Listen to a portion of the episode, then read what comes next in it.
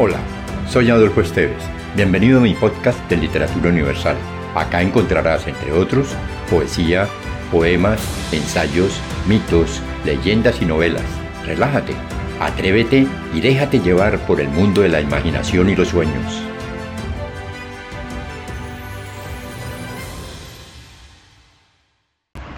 De José Asunción Silva, Infancia.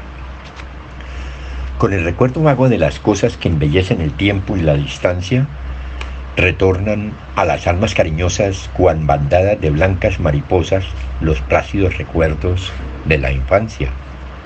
Caperucita, barba azul, pequeños liliputienses, Ulliver gigante que flotáis en las brumas de los sueños, aquí tended las alas que yo con alegría llamaré para haceros compañía al ratoncito Pérez y a Urdimalas edad feliz, seguir con vivos ojos donde la idea brilla de la maestra la cansada mano sobre los grandes caracteres rojos de la rota cartilla, donde el esbozo de un bosquejo vago, fruto de instantes de infantil despecho, las separadas letras juntas puso bajo la sombra de impasible techo.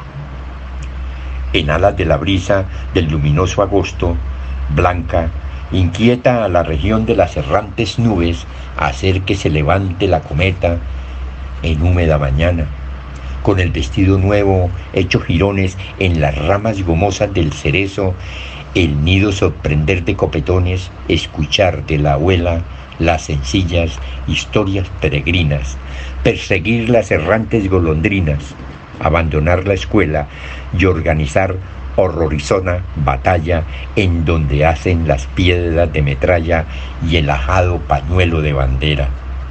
Componer el pesebre, de los hilos del monte levantados tras el largo paseo bullicioso, traer la grama leve, los corrales, el musgo codiciado, y en extraños paisajes peregrinos y perspectivas nunca imaginadas, hacer de áureas los caminos y de talco brillante las cascadas los reyes colocar en la colina, y colgada del techo la estrella que sus pasos encamina, y en el portal el niño Dios riente sobre mullido techo de musgo gris y verdecido el lecho.